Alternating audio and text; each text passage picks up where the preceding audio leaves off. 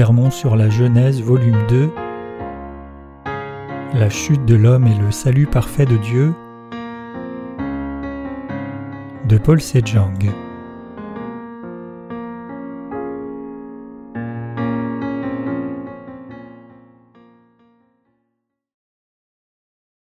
Les bénédictions que Dieu nous a données. Genèse 2 versets 1 à 3 ainsi furent achevés les cieux, la terre et toute leur armée. Dieu acheva au septième jour son œuvre qu'il avait faite, et il se reposa au septième jour de toute son œuvre qu'il avait faite. Dieu bénit le septième jour et le sanctifia, parce qu'en ce jour Dieu se reposa de toute son œuvre qu'il avait créée en la faisant. Aujourd'hui, le passage des Écritures nous raconte que Dieu a créé tout l'univers entier. C'est à travers la planète Terre en particulier où vit l'humanité que Dieu nous a donné ses bénédictions. Les scientifiques sont sans cesse en recherche pour savoir s'il y a la vie en dehors de la planète Terre dans cet univers, se demandant si les humains peuvent vivre sur une autre planète. Toutefois, ce qui est le plus important pour nous, c'est de savoir et de croire que c'est Dieu en effet qui a fait cette planète. Il y a une différence fondamentale entre ceux qui croient en Dieu et ceux qui n'y croient pas. Ceux qui disent Où est Dieu? Tout a été créé spontanément sont pris au piège de la théorie de l'évolution et finissent par vivre leur vie dépourvue de tout espoir. Dieu nous a-t-il vraiment créés ainsi que cet univers? Si Dieu n'a pas fait cet univers et toute chose, alors comment cette planète est-elle venue à l'existence? Plus nous examinons la création de Dieu, plus nous réalisons que Dieu a fait l'univers et toute chose. Il est écrit dans la Bible Car ce qu'on peut connaître de Dieu est manifeste pour eux, car Dieu le leur a manifesté. En effet, les perfections invisibles de Dieu, sa puissance éternelle et sa divinité se voient fort bien depuis la création du monde quand on les considère dans ses ouvrages. Romains 1 verset 19 à 20.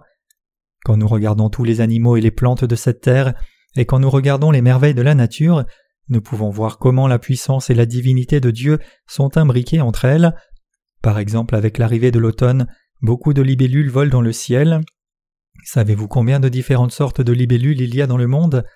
Nous en connaissons quelques sortes telles que les darners, les émeraudes et les skimmers, mais on estime qu'il y a plus de six mille espèces différentes de libellules dans le monde.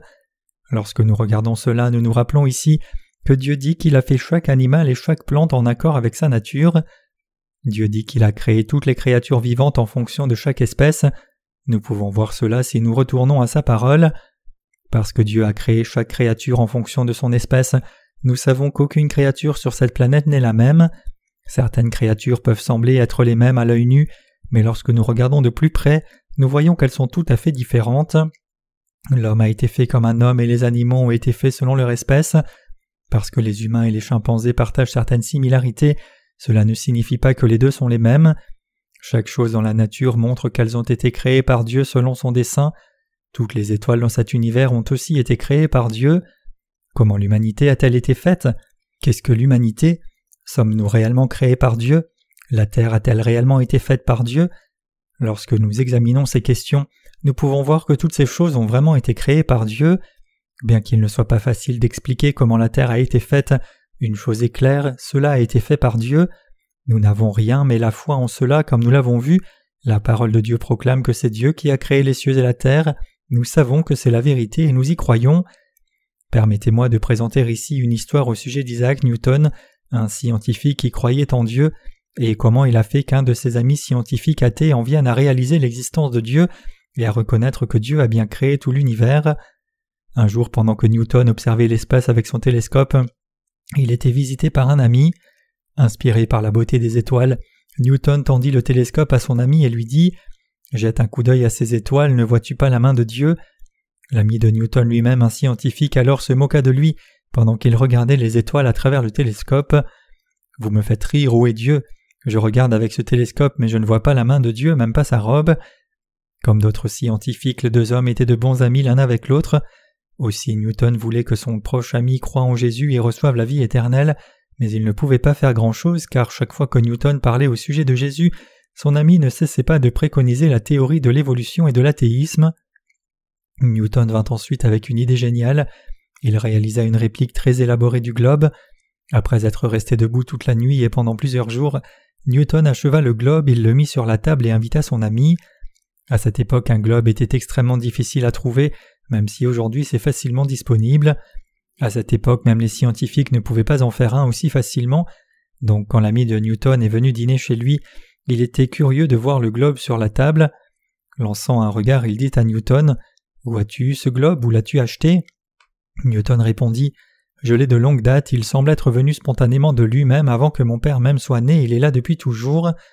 Son ami dit alors De quoi parles-tu? Tu sais, ce n'est pas la première fois que je dîne sur cette table.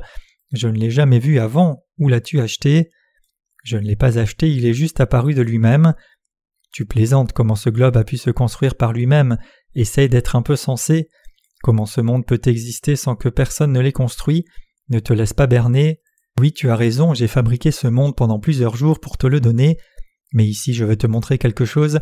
Tu t'es moqué de moi quand j'ai dit que ce globe était apparu de lui-même, mais alors pourquoi as-tu insisté tout ce temps sur le fait que le monde réel est venu à l'existence par lui-même? Permets-moi de te demander une chose. La Bible dit que Dieu a créé tous les royaumes à la fois, la terre et les cieux. Ainsi quelqu'un doit avoir fait cette planète, se pourrait-il qu'elle soit apparue par hasard? Non. Si Dieu n'a pas fait la planète Terre, comment peut-elle exister? Bien, je suppose qu'elle n'existerait pas si quelqu'un ne l'avait pas faite. Peux-tu maintenant croire que Dieu a fabriqué cette planète? Quand l'ami de Newton réfléchit sur cette question, il en est venu à penser. Cette réplique du globe existe parce qu'il y a quelqu'un qui l'a faite, et comment cette planète pourrait exister sans son auteur? Newton dit alors à son ami Maintenant vois-tu que Dieu est là. Dieu a fait cette planète et l'univers, mais peux-tu croire cela? Oui, je pense que je peux. Maintenant je suis d'accord avec toi que certains êtres suprêmes ont créé l'univers et tout ce qu'il y a dedans. C'est ok, Dieu a créé cette planète Terre, cet univers. Il t'a fait également les oiseaux et les bêtes aussi, Dieu a tout créé, le crois-tu? Oui, je le crois maintenant. Newton ensuite ouvra la Bible et lut un passage à son ami. Car toute maison est construite par quelqu'un, mais celui qui a construit toute chose, c'est Dieu. Hébreu 3, verset 4. Aussi l'ami de Newton en vint à réaliser l'existence de Dieu. Maintenant je ne suis pas sûr que cette histoire soit vraie ou juste une fiction, mais je l'ai présentée ici parce que j'ai pensé que cela serait vraiment profitable à tous ceux qui ne croient pas dans l'existence de Dieu, refusant de croire dans la parole de vérité que Dieu a créé les cieux et la terre. Quel genre de créature est l'homme? Quel genre de créature est l'homme? Même si nous sommes tous des êtres humains, nous sommes si ignorants du genre de créature qu'est l'homme. Par la parole de Dieu, nous avons besoin de réaliser premièrement qui nous sommes réellement. Comment est l'humanité? Nous ne devons pas regarder aux apparences et au corps, mais nous devons regarder à ce qui est à l'intérieur. Voici un verre avec de l'eau dedans. Ce verre est un verre d'eau. Si ce verre a de la limonade, alors c'est un verre de limonade, et s'il avait du lait, ce serait un verre de lait. Nous savons que c'est toujours un verre, mais en fonction de ce qui se trouve à l'intérieur, il peut être un différent type de verre. L'humanité est-elle bonne par nature ou est-elle mauvaise? La Bible dit que l'humanité est sale et mauvaise par sa nature même.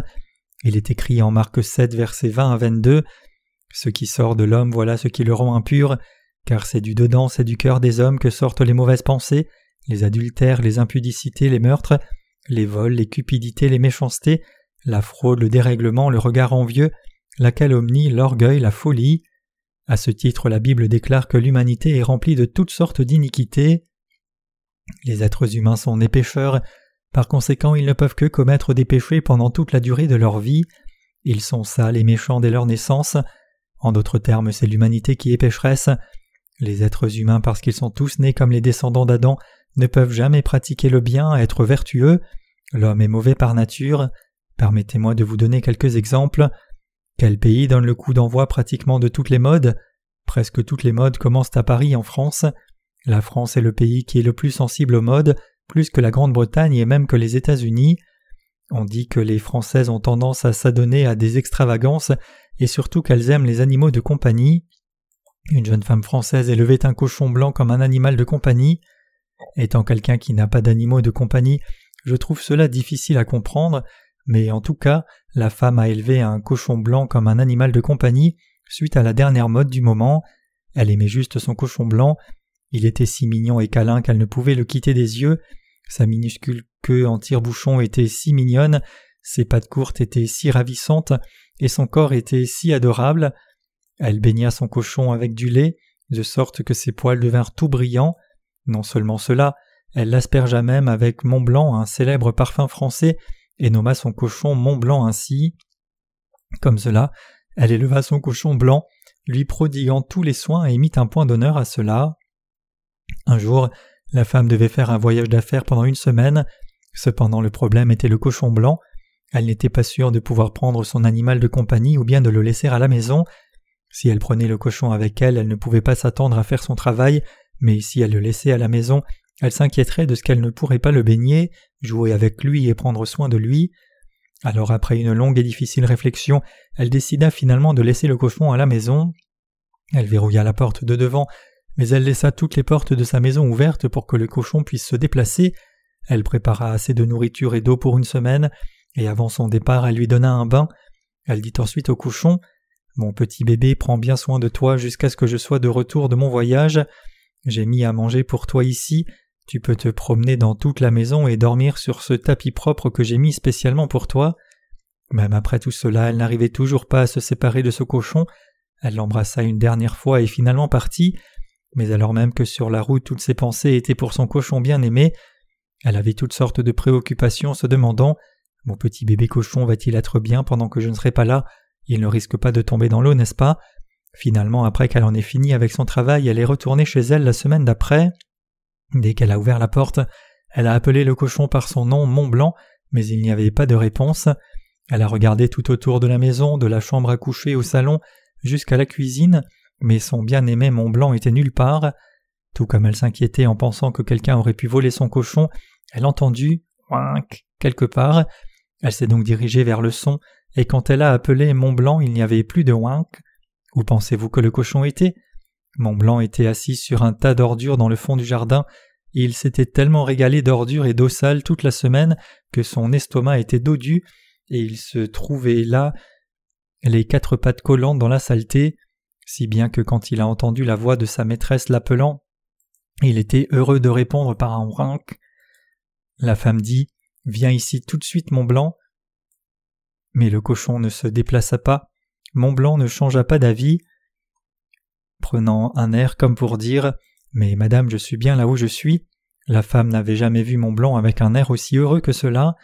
C'était la première fois que la femme vit une telle expression de satisfaction sur la tête de Mont Blanc, et cela seulement quand il était couché dans les eaux sales. Cela la troubla profondément. Elle dit au cochon Mont Blanc Tu ne dois pas dormir dans un tel lieu et ne pas manger cette nourriture. Tu dois manger le pain que je te donne, boire le lait que je te donne, jouer dans l'eau propre dans le bain que je te prépare, et dormir dans le lit propre où je te mets d'habitude. Tu ne devrais pas être là, viens ici. Néanmoins, à part cela, le cochon blanc regarda la femme avec un tel air heureux. Il n'est pas étonnant dès lors que la femme était si troublée par tout cela. L'homme est comme le cochon dans l'histoire. Par nature, l'humanité est née avec de tels péchés sales comme l'obscénité, les meurtres, la fierté, l'adultère, les vols, la bêtise, les mauvaises pensées et ainsi de suite, et c'est la raison pour laquelle les êtres humains ne peuvent que commettre le péché tout au long de leur vie. Parce que les êtres humains sont nés avec le péché dans leur cœur par nature, psaume 51 verset 5, ils ne peuvent rien mais pratiquent la méchanceté toute leur vie et tombent dans le désespoir, c'est la nature de l'humanité. Un cochon préférerait-il vivre dans une maison? Depuis le jour où il est né, le cochon aime les eaux usées et la saleté par nature. Il peut bien sûr boire du lait si on lui en donne, mais ce que le cochon aime naturellement, c'est les eaux usées. C'est pourquoi nous nous moquons de quelqu'un disant sale comme un cochon. Telle est la nature du cochon. De même, c'est parce que les êtres humains naissent avec le péché qu'ils pratiquent la méchanceté, c'est ce que sont les êtres humains. Par nature, l'homme est-il bon ou méchant, cruel ou doux, propre ou sale? L'humanité est sale parce qu'il y a le péché dans son cœur. Sale, rien d'autre n'est l'humanité. Ainsi la Bible déclare Le cœur de l'homme est trompeur par-dessus tout et désespérément méchant, qui peut le savoir? Jérémie 17, verset 9. Lorsque nous regardons quelqu'un, nous ne devons pas seulement regarder son apparence extérieure et le juger propre et vertueux. La Bible déclare que l'humanité est sale et mauvaise, précisément parce qu'elle voit la saleté qui est à l'intérieur de chaque être humain et toutes les choses sordides et mauvaises qu'il y a en lui. Dès la naissance, tout le monde est né avec toutes sortes de saletés et de péchés dans son cœur. Au cours de sa longue histoire, l'humanité s'est embellie elle-même pour les êtres humains qui ne se connaissent pas eux-mêmes. L'homme a embelli son aspect extérieur pendant des milliers d'années mais les êtres humains sont fondamentalement mauvais. Permettez-moi ici de vous donner un exemple pour expliquer comment l'âme humaine a des désirs meurtriers. Il y a un certain chef en Afrique. Un jour, lors d'une chasse, son fils trouva un petit léopard et le ramena au village. Le léopard était si mignon que tout le village prit cause pour lui, de sorte que tous les villageois soulevèrent la question de savoir s'ils mangeaient la même alimentation qu'eux. Après quelques années, ce bébé devint un léopard adulte. Les habitants du village ont commencé à avoir peur du léopard, et ils ont fini par demander au chef soit qu'il soit tué ou soit qu'il soit conduit loin du village, parce qu'ils savaient que le léopard leur ferait du mal tôt ou tard. Ils savaient qu'il ferait des ravages dans le village, au chef lui-même, à son fils ou aux villageois, c'est pourquoi ils cherchèrent soit à le conduire à l'écart du village, soit à le tuer. Ainsi le chef dit à son fils Les gens dans le village sont préoccupés par le léopard, et je suis également convaincu que ce léopard nous causera des dommages tôt ou tard, donc nous devrions maintenant soit le renvoyer, soit le tuer. Comment pouvez-vous dire ça, père? J'ai nourri et élevé ce léopard toutes ces années, de sorte qu'il ne puisse jamais nuire à qui que ce soit, il suffit de regarder. Le fils mit alors sa main dans la gueule du léopard, mais le léopard ne le mordit pas. Même lorsque le fils mit sa tête entre les mâchoires du léopard, le léopard ne serra toujours pas les mâchoires, mais il ouvrit une large bouche et lécha le fils. Père, comme tu le vois, le léopard est tellement habitué à moi et il me connaît si bien. Oui, comment pourrait-il me faire du tort? Après tout, il n'a jamais fait de mal à personne tout ce temps. Ce léopard n'est pas comme les autres léopards. Depuis qu'il est né, il a grandi avec les gens et il n'est pas vicieux du tout. Il suffit de voir comme il est doux. Avec le fils du chef, les villageois farouchement opposés ne pouvaient tuer le léopard. Le chef dit alors au fils Bon, alors permets-moi de te proposer autre chose. À partir de maintenant, on ne le nourrit pas de viande, mais on le nourrit de grains. Essayons de faire que son caractère soit aussi docile que possible, comme une vache de pâturage. Ainsi, avec l'accord des villageois, le léopard a été alimenté uniquement avec du grain par la suite. Lorsque le fils du chef allait à la chasse, parfois il montait à cheval sur le léopard. Un jour qu'il fit une telle sortie avec ses amis, le fils tomba accidentellement d'une falaise. Il n'y avait pas beaucoup de choses que ses amis pouvaient faire immédiatement, car ils ne pouvaient pas descendre de la falaise assez vite, et il leur fallait donc beaucoup de temps pour faire le chemin jusqu'en bas de la falaise, où le fils du chef gisait blessé. Alors lorsque le fidèle léopard vit cela, il sauta rapidement en bas. Le léopard fut le premier à arriver auprès de son maître blessé, et saignant et instinctivement il commença à lécher son corps. En général c'est une expression d'affection lorsque les animaux lèchent avec leur langue, Toutefois, comme le léopard continua à lécher le sang de son maître, ses yeux commencèrent à changer. Avec un regard sauvage et sanguinaire, le léopard lança un grognement. Comme l'instinct carnivore du léopard se réveilla, il finit par déchirer son propre maître au cou avec ses griffes et il commença à manger sa chair et son sang. Les amis du fils du chef virent tout cela alors qu'ils étaient en train d'escalader la falaise. Après avoir léché le sang, le léopard n'eut plus le même regard doux comme avant. Alors les amis accoururent au village et signalèrent au chef disant Le léopard s'est retourné contre son propre maître et a tué ton fils. Les gens autour de lui dirent Nous te l'avons dit aussi. Un léopard est un léopard, il ne deviendra jamais docile juste parce qu'il est nourri de céréales. Pourquoi n'avez-vous pas écouté quand nous avons dit que le léopard est un sanguinaire? Ce sont des animaux carnivores par nature et qu'il se laissera conduire par son instinct tôt ou tard. Le chef et tous les habitants du village regrettèrent, mais il était trop tard. Les gens croient que s'ils sont enseignés correctement, leurs enfants peuvent vivre vertueusement, les pensant pour l'essentiel bons par nature, et ceci est comment ils éduquent leurs enfants. Ils disent aussi que chacun devrait être éduqué parce qu'un homme sans éducation n'est pas différent d'une bête. Toutefois, l'éducation ne rend pas vertueux. Indépendamment de la façon dont on peut tout apprendre sur la morale et l'éthique, et comment ils peuvent être élevés avec des parents responsables, cela ne les rend pas vertueux. Parce que par nature les humains sont mauvais car ils sont tous fondamentalement nés mauvais, et parce qu'ils sont tous des êtres méchants, ils ne peuvent éviter de faire de mauvaises actions durant leur vie. C'est pourquoi la Bible dit que les êtres humains sont une couvée de malfaiteurs. Ésaïe 1 verset 4. L'humanité est mauvaise par sa nature même. La Bible dit que l'homme est méchant, tout à fait pervers, adultère et débauché, et c'est l'homme qui commet les vols et les meurtres. En d'autres termes, la semence de l'humanité est mauvaise.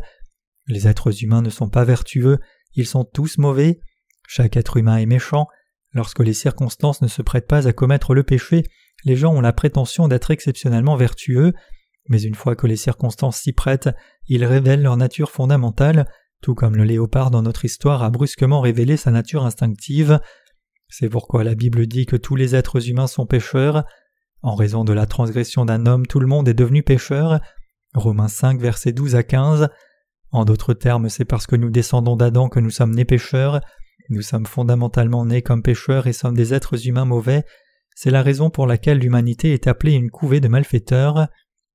Nous devons comprendre que nous ne sommes que des êtres humains, notre existence est telle que nous ne pouvons tout simplement pas éviter de pécher, les êtres humains ne peuvent pas s'arrêter de pécher jusqu'au jour où ils meurent, donc ils sont tous dans le désespoir. Dans son essai Confession, Tolstoï a comparé la vie à s'accrocher à une branche sur une falaise. Comme raconte Tolstoï, un voyageur se retrouve dans un endroit à l'abri, essayant d'échapper à une bête sauvage qui le poursuit. Étant descendu dans un puits, il voit un dragon au fond avec ses mâchoires ouvertes, symbolisant la mort. Il ne peut ni remonter par peur de la bête, ni descendre au fond par peur du dragon, donc il se tient sur une branche poussant sur le côté du puits. Puis, voyant deux souris, une blanche et une noire, symbolisant le jour et la nuit, courant tout autour et sur la branche et la rongeant, sachant que la branche se cassera tôt ou tard et qu'il sera inévitable qu'elle périsse, elle voit encore quelques gouttes de miel sur les feuilles de la branche, et même dans cette situation désespérée, elles sont heureuses de les atteindre avec leur langue et de lécher. Voilà qui est l'homme comme décrit par Tolstoï. L'homme est emprisonné dans une telle situation désespérée, où la mort est inévitable et échapper est impossible, pourtant malgré cela il ne peut même pas réaliser sa situation désespérée. Certaines personnes affirment avec confiance qu'elles peuvent vivre sans commettre de péché si seulement les circonstances sont idéales. Elles disent Eh bien la seule raison pour laquelle je pêche c'est quand les circonstances sont mauvaises. Mais est-ce qu'un être humain peut réellement ne pas commettre de péché? Non, c'est impossible de ne pas commettre de péché. Comme tous les êtres humains sont nés avec un cœur pécheur par nature, il est impossible de ne pas pécher, c'est pourquoi personne ne peut éviter de mourir et être maudit, c'est la nature de l'humanité, l'homme lui-même ne peut qu'être maudit et il est complètement désespéré. Alors que nous poursuivons nos vies, pourrions-nous réellement ne pas commettre aucun péché du tout? Bien sûr que non, aucun être humain n'est capable de s'abstenir du péché. Comme tout le monde est né avec le péché, tout le monde est pécheur, et la mort et l'enfer sont inévitables pour l'homme. C'est pourquoi Dieu dit à tous les êtres humains qui sont tous des pécheurs le salaire du péché, c'est la mort. Pouvez-vous comprendre maintenant? Ainsi, compte tenu de cette situation désespérée, quelqu'un doit nous aider. Nul ne peut nager jusqu'à la rive de l'océan Pacifique. Comme cela, nous les êtres humains sommes inévitablement noyés dans un océan de péché et nous ne pouvons y survivre que si quelqu'un nous en sauve. C'est pourquoi nous avons besoin d'un sauveur. Pour des personnes comme nous, qui est le sauveur C'est Jésus-Christ. Nous sommes tous humains incapables d'éviter de pécher et sommes destinés à l'enfer. Selon la loi de Dieu, nous ne pouvons pas éviter mais d'être jetés en enfer, mais notre Seigneur est venu pour nous sauver. Notre Seigneur est venu pour sauver des êtres humains pécheurs et liés à l'enfer. Notre Sauveur est Jésus-Christ. Le nom de Jésus signifie Sauveur et le nom de Christ signifie le Roi ou un. Matthieu 1, 21 et Daniel 9, 25. Dieu le Créateur lui-même, le Seigneur qui nous a créés, est venu pour nous sauver quand nous sommes tombés dans le désespoir, donc Dieu est notre Sauveur, lui seul peut nous sauver. Genèse 1 verset 1 déclare Au commencement Dieu créa le ciel et la terre. Jésus-Christ est aussi le Créateur Dieu qui a fait tout l'univers et tout ce qu'il contient, et quand ce Dieu a dit que la lumière soit, la lumière est venue à l'existence. Ce Dieu qui commande à la lumière d'être n'est autre que notre Sauveur Jésus qui est venu pour nous sauver. Il est devenu notre Sauveur, notre Dieu et notre Seigneur, Jésus-Christ. C'est Jésus qui est venu pour nous sauver du péché, et quand il est venu pour nous sauver, il a effacé tous nos péchés. Lorsqu'il est dit ici dans le principal passage d'aujourd'hui que Dieu bénit le septième jour, cela signifie que Dieu nous a sauvés du péché et nous a donné la vie éternelle. La Bible dit Comme il est donné aux hommes de mourir une fois après quoi vient le jugement. Hébreu 9, verset 27. Tout le monde doit mourir une fois. Après la mort, où quelqu'un peut-il aller s'il est pécheur Il va en enfer, mais s'il meurt après avoir reçu la rémission de ses péchés, où ira-t-il? Il ira au paradis. Tout le monde doit mourir une fois. Ainsi, parce que chacun meurt une fois dans le service funèbre, nous chantons Dans la douceur d'à côté, nous nous rencontrerons sur ce beau rivage.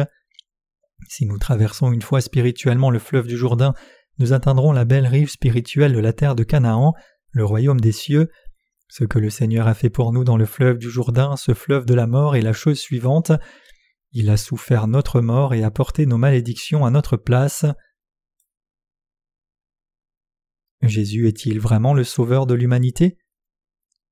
Permettez-nous de nouveau d'examiner notre salut avec l'évangile de l'eau et de l'esprit, et permettez-nous aussi d'examiner si ce Jésus en qui nous croyons tous est en effet devenu le Sauveur, qui nous a permis de nous sauver du péché du monde. Retournons en Matthieu 3, versets 13 à 15, il est écrit Alors Jésus vint de la Galilée au Jourdain vers Jean pour être baptisé par lui, mais Jean s'y opposait en disant C'est moi qui ai besoin d'être baptisé par toi et c'est toi qui viens à moi. Jésus lui répondit Laisse faire maintenant, car il est convenable que nous accomplissions ainsi toute justice. Alors Jean le laissa faire. De tous les lieux, pourquoi notre Seigneur est venu au fleuve du Jourdain pour être baptisé? Le fleuve du Jourdain est le fleuve de la mort. Dans ce fleuve de la mort, Jésus est venu là pour assumer notre mort à notre place, la mort que l'humanité devait subir. Pour nous sauver et expier tous nos péchés, la raison des malédictions de l'humanité, Dieu lui-même a dû venir sur cette terre incarner à notre ressemblance et accepter tous nos péchés par son baptême. Ce n'est qu'à la condition que Jésus accepte nos péchés en étant baptisé et meurt à notre place que nous pouvons alors recevoir la rémission de nos péchés. Pourquoi? Parce que Dieu ne peut pas nous considérer sans péché si nous avons encore du péché, car il est juste. Pour effacer réellement nos péchés, il est mort à notre place, il nous a donné la vie au prix de sa propre mort, ce qui nous a délivrés de nos péchés et le juste amour de Dieu. Permettez-nous ici d'examiner pourquoi Jésus a dû être baptisé par Jean-Baptiste pour nous sauver du péché. Pour accomplir son salut, Dieu lui-même a conçu un plan. Son plan était si parfait qu'il a été accompli en Jésus-Christ dans sa dispense de la plénitude des temps. Éphésiens 1 versets 9 à 10. Parce que le Seigneur a tout accompli selon sa volonté en accord avec son plan, il a pu se reposer le septième jour, le sanctifier et bénir ce jour. Dans son plan pour sauver l'humanité, Dieu a d'abord envoyé un homme comme son représentant. Qui est cet homme? C'est Jean-Baptiste. Pourquoi Dieu a-t-il envoyé un représentant de l'humanité? Parce qu'au travers de ce représentant de l'humanité, Dieu a dû passer tous les péchés de l'humanité sur lui-même par la méthode du baptême, parce que la sagesse de Dieu est différente de la nôtre. Alors c'est seulement quand Dieu est mort à notre place que nos péchés ont été effacés, et c'est seulement alors que nous pouvons éviter la mort et vivre éternellement. C'est la raison pour laquelle Dieu a envoyé un homme, Jean-Baptiste, comme représentant de l'humanité, et le Seigneur lui-même est venu comme le Sauveur incarné dans la chair d'un homme. Tous les péchés de l'humanité pouvaient être effacés que si le Sauveur Jésus les acceptait en recevant le baptême sous la forme de l'imposition des mains par le représentant de l'humanité. Nous pouvons nous tenir dans la présence de Dieu et éviter la mort que si nous sommes sans péché, et c'est la raison pour laquelle Dieu a placé Jean-Baptiste au fleuve du Jourdain. C'est la sagesse de Dieu. La sagesse de Dieu est beaucoup plus sage que la sagesse de l'homme. La Bible dit que même la folie de Dieu est plus sage que la sagesse de l'homme. Jean-Baptiste est le représentant de toute l'humanité. Il est écrit Assurément, je vous le dis, parmi ceux qui sont nés de femmes, il n'en est pas de plus grand que Jean-Baptiste, mais celui qui est le plus petit dans le royaume des cieux est plus grand que lui. Depuis les jours de Jean-Baptiste jusqu'à présent, le royaume des cieux est soumis à la violence et ce sont les violents qui le ravissent car tous les prophètes et la loi ont prophétisé. Matthieu 11, versets 11 à 13.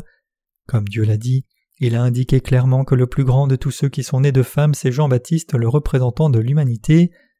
Dans Malachie, Dieu dit qu'il enverrait Élie, Malachie 4, verset 5, et cet homme que Dieu a promis d'envoyer comme représentant de l'humanité n'est autre que Jean-Baptiste. Dieu a d'abord envoyé le représentant de l'humanité, puis six mois après, Dieu lui-même est venu sur cette terre incarné dans un corps d'homme.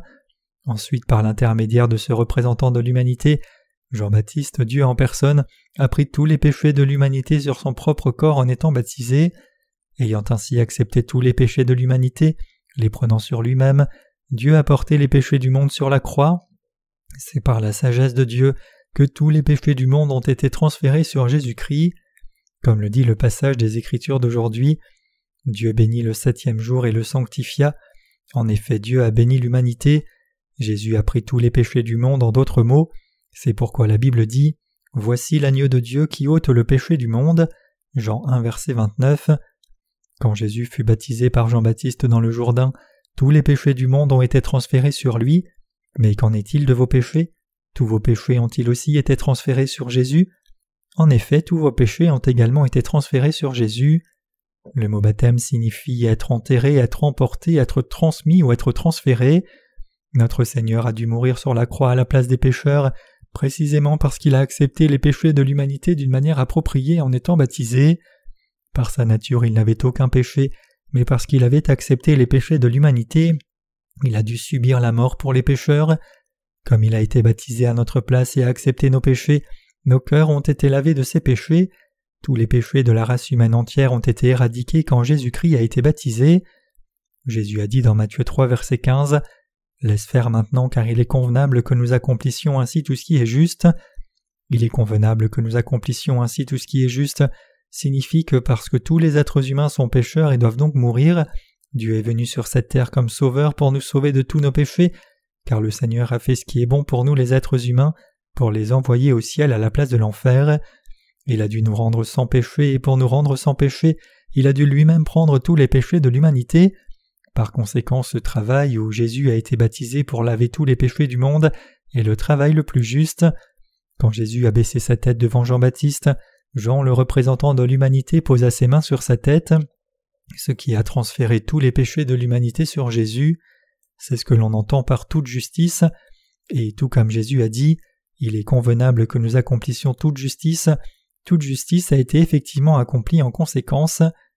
Ce que Dieu a accompli en étant baptisé pour nous est ce qui a accompli toute justice. En d'autres termes, toute justice se réfère au fait que Dieu a rendu toute l'humanité sans péché en prenant tous les péchés sur lui. C'est ainsi que Dieu nous a sauvés. Maintenant, quand Jésus-Christ est venu au fleuve du Jourdain après avoir été baptisé, Dieu a ouvert les portes du ciel et a dit Celui-ci est mon Fils bien-aimé en qui j'ai mis toute mon affection. Matthieu 3, verset 17. Lorsque les êtres créés par Dieu sont tombés dans la tentation de Satan et le péché, le Fils de Dieu qui est Dieu lui-même lava ce péché. Pour cela le Créateur des cieux et de la terre est venu sur cette terre incarné dans la chair de l'homme. Et pour donner à l'homme la bénédiction de devenir son propre peuple, Dieu nous a sauvés par l'évangile de l'eau et de l'esprit. Si nous devions rester comme de simples créatures, nous ne pourrions rien, mais Dieu nous renouvelle et nous bénit, de sorte que nous ne soyons pas de simples créatures, mais que nous recevions des bénédictions éternelles comme enfants de Dieu, régnant sur l'ensemble de sa création et jouissant de la vie éternelle. Notre Seigneur a pris sur lui tous nos péchés, il a enlevé tous les péchés du monde. Que le Seigneur ait enlevé tous les péchés du monde signifie précisément ceci. Jésus a enlevé tous les péchés que nous avions à compter du jour où nous sommes nés, et tous les péchés que nous avons commis et que nous commettrons jusqu'à notre mort. Les désirs pécheurs qui sont inhérents à notre naissance et les péchés que nous commettons dans nos actes sont autant de péchés sans exception. Que ce soit commis dans nos cœurs ou en actes, le péché est tout simplement le péché. Cependant notre Seigneur a pris tous ses péchés par son baptême, notre Seigneur a enlevé tous les péchés du monde, notre Seigneur a pris tous les péchés du monde par son baptême et les a portés à la croix. À cause du péché, dès le ventre de nos mères nous sommes nés avec du péché, les péchés que nous avons commis jusqu'à l'âge de dix ans Chacun d'entre eux ont été transférés sur Jésus.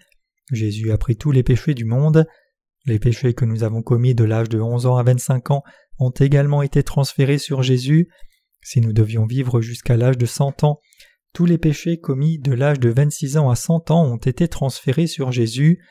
Croyez-vous en cela, mes amis? Tous les péchés du monde ont été en effet transférés sur Jésus. Comment? Parce que Dieu vit éternellement, il a réussi à enlever tous les péchés de tout le monde dans ce monde du début à sa fin. Vu la dimension éternelle de Dieu, qui est l'alpha et l'oméga, le problème du péché de l'humanité n'est en rien limité et subordonné au temps. Dans la dimension du temps du Dieu éternel, cette chose appelée le péché du monde peut être tout à la fois effacée une fois pour toutes. Notre Seigneur Jésus est l'être éternel, celui qui vit éternellement a créé ce monde, et il existera jusqu'à la fin de ce monde et au-delà. Cette planète disparaîtra dans l'avenir. Les péchés du monde se réfèrent à tous les péchés que les êtres humains ont commis et qu'ils commettront sur cette planète Terre à partir du jour où ils ont été créés jusqu'au jour où ils disparaîtront. Jésus a été en mesure de prendre tous ces péchés du monde une fois pour toutes, et il a réussi à sauver la race humaine tout entière de tous ces péchés une fois pour toutes. Et au sujet des péchés de vos parents, est-ce que ces péchés aussi font partie des péchés du monde? Oui, ces péchés aussi font tous partie des péchés du monde. Tous ces péchés ont également été transmis à Jésus. Ceux d'entre vous qui sont célibataires finiront par se marier et par avoir leurs propres enfants, et les péchés de ces enfants appartiennent aussi aux péchés du monde. Tous les péchés qu'ils commettront ont été transmis à Jésus, il n'y a donc pas de péché dans ce monde. Notre Dieu est un Dieu d'amour, il aime chaque être humain et il a effacé les péchés de tous. Donc quand il est dit ici que Dieu bénit le septième jour, cela signifie que Dieu bénit tout le monde qu'il a fait. Dieu nous a donné la parole de la vie éternelle. En d'autres termes, Dieu nous a donné la bénédiction de la rémission de nos péchés par l'évangile de l'eau et de l'esprit. C'est à travers l'évangile de l'eau et de l'esprit que le Seigneur nous a permis d'être sauvés de tous nos péchés. Pourquoi Jésus a-t-il été crucifié tout en assumant les péchés du monde? C'est parce que Jésus a été baptisé que justement il est mort à notre place. Il a porté les souffrances dont nous devions avoir la charge. Tout en mourant sur la croix, Jésus a dit Tout est accompli. En cela, il voulait dire J'ai achevé mon travail de salut pour vous sauver de tous les péchés. Après sa mort sur la croix, Jésus est ressuscité des morts le troisième jour. Pourquoi? Parce que Jésus est venu pour nous sauver. Il a dû prendre tous nos péchés et mourir, et ensuite Dieu le Père a dû le ramener à la vie, afin que nous puissions être sauvés de tous nos péchés en croyant dans le Seigneur vivant. S'il était mort sur la croix et n'était pas ressuscité, alors nous n'aurions jamais été sauvés. C'est parce que notre Seigneur a effacé nos péchés et qu'il est ressuscité, en croyant dans ce Seigneur vivant de tout notre cœur, nous recevons la rémission de tous nos péchés par la grâce de Dieu. Recevoir cette rémission des péchés, c'est recevoir le cadeau de Dieu et être béni par lui. Dieu nous bénit par la nouvelle naissance au travers de l'évangile de l'eau et de l'esprit. Il est écrit Dieu bénit le septième jour et le sanctifia. Genèse 2 verset 3. Puisque Dieu lui-même a effacé tous les péchés du monde, tout le monde a été sanctifié. Même si tout le monde semble encore imparfait dans son aspect extérieur, Dieu nous a tous bénis pour être rendus parfaits et sanctifiés par la foi. C'est la raison pour laquelle notre Seigneur a dit dans Hébreux 10 verset 18 Or là où il y a le pardon des péchés, il n'y a plus d'offrande pour le péché, notre Dieu est devenu le vrai Sauveur de l'homme, il nous a donné de formidables bénédictions. Maintenant, même si les êtres humains sont toujours mauvais et pécheurs, ils peuvent recevoir la rémission de leurs péchés s'ils croient dans l'existence de Dieu et en ce qu'il a fait pour notre salut. Nous pouvons réaliser que pour faire de nous les enfants de Dieu, le plan de Dieu en premier était de prendre tous nos péchés et toutes nos faiblesses. Par nature nous sommes tous des créatures fragiles, mais pour faire de nous ses enfants selon son plan, Dieu nous a donné de croire dans l'évangile de l'eau et de l'esprit et d'être nés de nouveau. Dès le début, Dieu a voulu nous donner la bénédiction de devenir ses propres enfants. C'est pourquoi Dieu bénit le septième jour après qu'il ait tout créé du premier jour au sixième jour. Dieu a béni l'homme, il a béni l'univers entier et toutes choses. Notre Dieu nous a sauvés de tous nos péchés. Une fois que nous sommes remis de nos péchés et que nous sommes justes, péchons-nous plus ou moins? Certaines personnes pensent qu'une fois que nous recevons la rémission de nos péchés, nous pouvons en commettre autant que nous voulons car nous sommes censés être sans péché, n'est-ce pas? Ce n'est pas le cas. Au contraire, lorsque nous sommes sans péché, nous nous en éloignons encore plus. Avant nous étions esclaves du péché et entraînés par lui, mais maintenant comme nous avons été sauvés par l'évangile de l'eau et de l'esprit, nous ne sommes plus esclaves du péché, et ceux qui ont reçu la bénédiction de la rémission de leurs péchés, c'est-à-dire ceux qui croient que le Seigneur est venu sur cette terre et les a sauvés, vivent leur vie en pratiquant la justice de Dieu. Les justes peuvent se renier eux-mêmes et suivre la volonté du Seigneur en raison de l'aide et de l'orientation du Saint-Esprit qui habite en eux. Peu importe combien ce monde peut être mauvais, ils continuent de se renier et pratiquent la justice de Dieu dans leur vie, selon la volonté du Seigneur. Ils prient Dieu et sont aidés par lui en toutes choses car ils ont reçu le droit de devenir ses propres enfants, ainsi que la Bible le dit, le juste vivra par la foi, Romains 1 verset 17, en effet, le juste vivra par la foi. Les nés de nouveau qui croient dans l'évangile de l'eau et de l'esprit sont justes. Dieu dit Ainsi furent achevés les cieux, la terre et toute leur armée. Dieu acheva au septième jour son œuvre qu'il avait faite, et il se reposa au septième jour de toute son œuvre qu'il avait faite. Dieu bénit le septième jour et le sanctifia parce qu'en ce jour Dieu se reposa de toute son œuvre qu'il avait créée en la faisant. En d'autres termes, Dieu s'est reposé précisément parce qu'il avait achevé et béni lui-même ses créatures. Le Seigneur est notre Sauveur, c'est le Seigneur qui nous a sauvés par l'évangile de l'eau et de l'esprit, nous devons tous vivre selon cette foi. Pourtant d'innombrables personnes n'ont toujours pas cette foi et vivent leur vie spirituelle sans elle. Par exemple, les adeptes de l'Église adventiste du septième jour ne travaillent pas le samedi. Ils le font pour garder le sabbat, mais ce n'est pas ce que l'on entend quand la Bible dit que nous devrions garder le sabbat du septième jour. Dieu ne nous a pas dit de garder le sabbat seulement pour consacrer une journée. Pourtant, à ce jour, les adventistes continuent de prendre un jour par semaine comme le sabbat et de le sanctifier. Pour eux, le sabbat commence du coucher du soleil le vendredi au coucher du soleil le samedi. Voici comment cela fonctionne si l'on place le sabbat de l'Ancien Testament à un certain jour de la semaine. Toutefois, lorsque Dieu nous a dit de garder le sabbat, il voulait dire par là que nous devons le garder dans nos cœurs. En d'autres termes, Dieu nous a donné le sabbat afin que nous gardions notre foi dans son salut, croyant que notre Seigneur nous a bénis et que Dieu nous a sauvés. Notre Seigneur nous a bénis, il nous a sauvés, c'est notre foi en cela que Dieu nous a demandé de garder en nous donnant le sabbat. Le monde entier ne fonctionne pas sur la même horloge, il existe des différences dans le temps selon l'endroit où vous êtes. Quand il fait jour ici, il fait nuit là-bas, quand il est dimanche ici, là il est encore samedi. Alors comment pouvons-nous garder exactement le jour du sabbat? Lorsque vous voyagez par ligne internationale, soit vous perdez un jour ou vous en gagnez un. Ainsi, Compte tenu des décalages horaires, il est impossible de garder le sabbat le même jour. Nous devons réaliser que lorsque le Seigneur nous a dit de garder le sabbat saint, il nous disait de garder notre foi dans la vérité, que le Seigneur a fait de nous des saints et a effacé tous nos péchés. De nombreuses personnes ont encore du péché dans leur cœur. Toutefois, celui qui croit dans la vérité n'a pas de péché à cause de la grâce de Dieu. Dieu a dit Or la loi est intervenue pour que l'offense abondât, mais là où le péché a abondé, la grâce a surabondé. Romains 5, verset 20. Tout comme Dieu l'a dit, les êtres humains qui avaient tant de péchés n'ont plus aucun péché. C'est pourquoi nous sommes d'autant plus reconnaissants. Tel est le mystère de l'Évangile. Comme le dit la Bible, lorsque Dieu a terminé tout son travail de création et de fabrication, il se reposa le septième jour. Ne réalisant pas cela, de nombreuses personnes demandent encore à Dieu de pardonner leurs péchés. Il y a ceux qui, alors même qu'ils croient en Jésus, font toujours des prières de repentance tous les jours, demandant à Dieu de pardonner leurs péchés personnels, parce qu'ils croient que seul leur péché originel a été remis. Tous ces gens ne savent pas ce que Dieu a fait pour eux. Le livre de la Genèse en particulier sa première partie est le modèle de toute la Bible. En d'autres termes, tout le dessein de Dieu est contenu dans la parole de la Genèse. Si l'on a foi dans la parole du début de la Genèse, fondée sur la bonne connaissance de ce sujet, nous pouvons avoir le discernement pour comprendre toute la Bible. C'est pourquoi j'enseigne cette partie en détail aux étudiants de l'école de notre mission. Dieu a dit qu'il bénit le septième jour, mais avez-vous réellement reçu ces bénédictions du septième jour? Y a-t-il quelques péchés restant dans votre cœur que Dieu n'a pas effacés Non. Même si nous sommes insuffisants, nous n'avons plus aucun péché qui doit être effacé par Dieu. Dieu nous a bénis. Rien que le fait de croire dans l'évangile de l'eau et de l'esprit est une bénédiction. Il y a plus de deux mille ans, Jésus est venu sur cette terre et a effacé tous nos péchés en étant baptisé. Il a éliminé tous les péchés de l'humanité, il a effacé tous les péchés du monde. C'est parce que notre Seigneur avait déjà réduit à néant tous nos péchés qu'il est maintenant au repos dans la paix. C'est pourquoi il est dit Dieu bénit le septième jour, parce qu'il se reposa. Le sabbat est un jour de repos. Dieu se reposa parce qu'il n'avait plus rien à faire. Dans son amour pour nous, notre Seigneur a sauvé des êtres humains qui étaient tombés dans le péché. C'est parce que notre Seigneur a parfaitement sauvé des êtres humains mauvais et désespérés qu'il peut maintenant se reposer. S'il n'avait pas achevé ce travail à la perfection, il ne serait pas en mesure de se reposer, mais il continuerait à travailler encore maintenant.